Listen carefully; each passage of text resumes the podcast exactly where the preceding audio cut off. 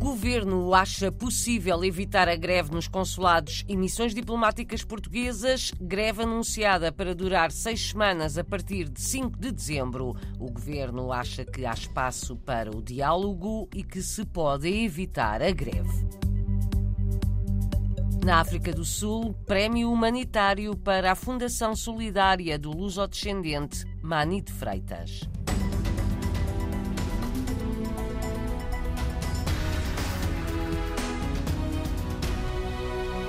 O governo acha possível evitar a greve nos consulados e missões diplomáticas portuguesas. A greve foi ontem anunciada seis semanas, a partir de 5 de dezembro. O ministro dos Negócios Estrangeiros afirma que há espaço para o diálogo e que será possível evitar a greve. João Gomes Cravinho diz que já foram atendidas algumas exigências do Sindicato dos Trabalhadores Consulares. Ontem ouvimos na RDP Internacional uma dirigente sindical afirmar que sim, que aparentemente há acordo com o governo em algumas matérias, mas que as medidas não passam à prática. Relativamente aos funcionários consulares de Portugal no Catar, são três, o governo adianta que está a ser regularizada a falta de seguros de saúde dos trabalhadores. Prémio humanitário na África do Sul para a Fundação de Freitas, do deputado lusodescendente Mani de Freitas. A distinção foi atribuída recentemente em Joanesburgo pelo trabalho que a Fundação prestou a pessoas carenciadas durante a fase pior da pandemia. A RDP Internacional, Mani de Freitas, filho de madeirenses, conta que a sua fundação ajudou alguns milhares de pessoas foi um período muito difícil para muitas famílias, muitas famílias perderam os seus trabalhos, tiveram uma posição muito difícil. E então, durante esse período, conseguimos ajudar com comidas e também até com roupa. Também. Ajudamos muitas famílias, principalmente famílias portuguesas ou descendentes, mas também sul-africanos também. Muitos deles não conseguiu sobreviver sem a nossa ajuda muito pequenina. Foi melhor do que nada e para eles foi muito importante Consegue dizer quantas pessoas ajudaram ou que quantidade de comida e de roupas distribuíram? Em termos de roupa, eh, desde o começar da pandemia, já chegamos, já passamos agora mais de uma tonelada de roupa. Roupas, eh, sapatos, etc. Em termos de comer, facilmente mais de 4 mil famílias, mas também agora continuamos a ajudar a 115 ou 116 famílias, continuamos a ajudar quase todas as famílias portuguesas ou descendentes porque muitos deles estão numa posição muito, muito difícil.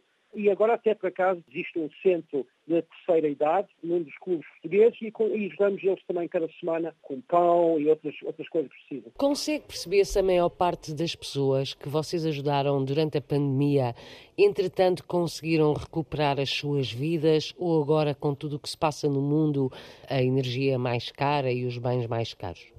Graças a Deus, muitas destas famílias conseguiram resolver os seus problemas e agora temos a ajudar muitas menos pessoas, mas o custo da vida, a energia, etc., está a aumentar e está, está a ter efeito aqui na Sul também e eu acho que vai chegar a um, um, ponto mais difícil. Mas, por enquanto, ainda não, não conseguimos ouvir o, ter esse efeito. Manito Freitas, luso-descendente, deputado no Parlamento Sul-Africano e mentor de uma fundação solidária em Joanesburgo, fundação que recebeu recentemente um prémio municipal nesta cidade sul-africana. É uma medida já anunciada, mas que deve entrar em vigor apenas com o próximo Orçamento de Estado. O PS propõe propõe o fim da discriminação no pagamento do imposto sobre as mais-valias para os portugueses residentes no estrangeiro. O objetivo é que todos paguem o mesmo, mais-valias, sobre metade do lucro obtido com o património em causa.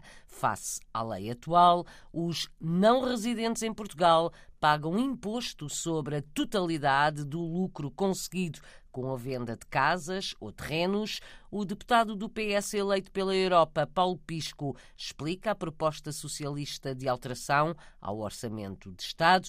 Proposta que resultará na igualdade para todos os portugueses no pagamento de mais-valias. Enquanto que numa transação imobiliária um português residente no estrangeiro paga a totalidade do imposto, os que estão cá apenas pagam metade desse imposto. Ora, isto configura uma discriminação inaceitável, pela qual eu me tenho batido já há bastante tempo, tenho ouvido as nossas comunidades uh, protestarem relativamente a esta discriminação. Além do mais, era necessário resolver esta situação porque ela é contrária à liberdade de circulação de capitais e aos tratados da União Europeia. E, portanto, eu julgo que é uma matéria bastante importante e vem tratar por igual, como nós sempre defendemos e como devemos sempre defender, os cidadãos residentes no estrangeiro e aqueles que residem em Portugal. Por uma questão de igualdade no pagamento do imposto de mais-valias. A proposta socialista de alteração ao Orçamento de Estado para o próximo ano tem aprovação garantida, uma vez que o PS tem maioria absoluta no Parlamento.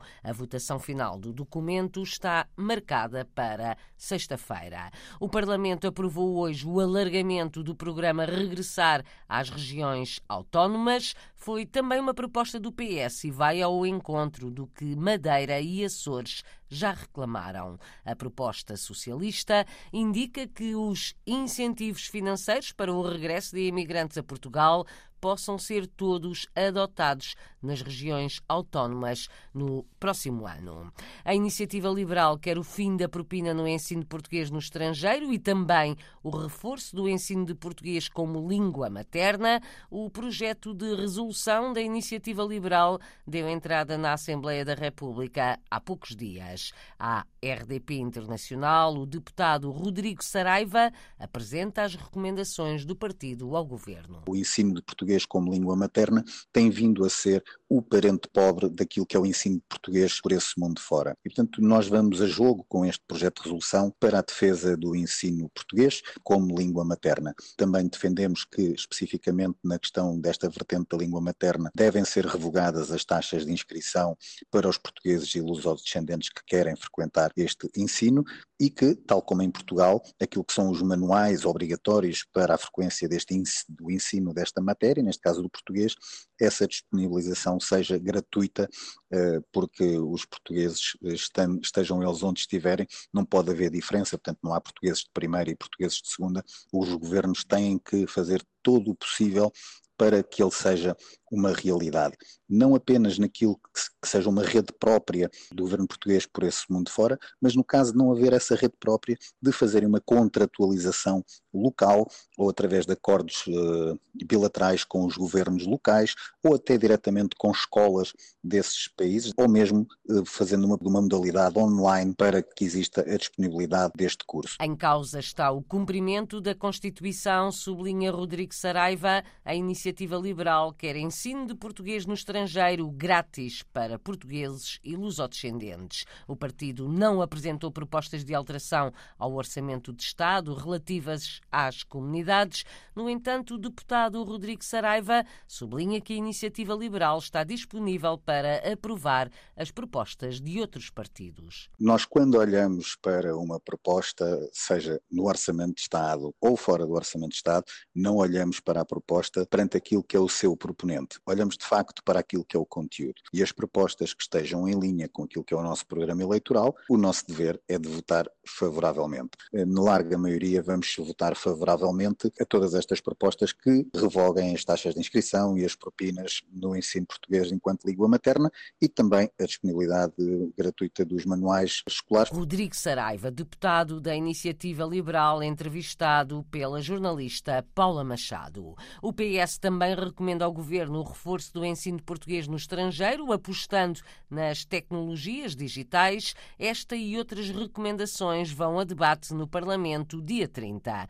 Paulo Pisco explica que a ideia é captar novos alunos para o ensino de português no estrangeiro haja dinheiro para equipamentos. Havendo disponibilidade de verbas a partir do plano de resiliência, que eh, ele possa atingir esses objetivos que se pretendem de adaptar as novas tecnologias ao ensino de forma a que se adapte melhor ao perfil dos alunos. Todos nós sabemos que os alunos têm uma grande interatividade com os meios digitais e é importante que esta atratividade que seja efetivamente levada em consideração. Por outro lado, também há sempre mais procura do que oferta relativamente aos cursos portugueses no estrangeiro, mas muitas vezes é muito difícil constituir as turmas por causa da dispersão dos alunos no território. E, portanto, a utilização dessas novas tecnologias pode também permitir que sejam criados modelos híbridos para que sejam as aulas dadas de forma presencial e também de forma digital, permitindo assim que os jovens que estão em zonas muito mais afastadas dos grandes centros onde existe uma grande concentração de portugueses e, portanto, tornando mais fácil que sejam constituídas as turmas,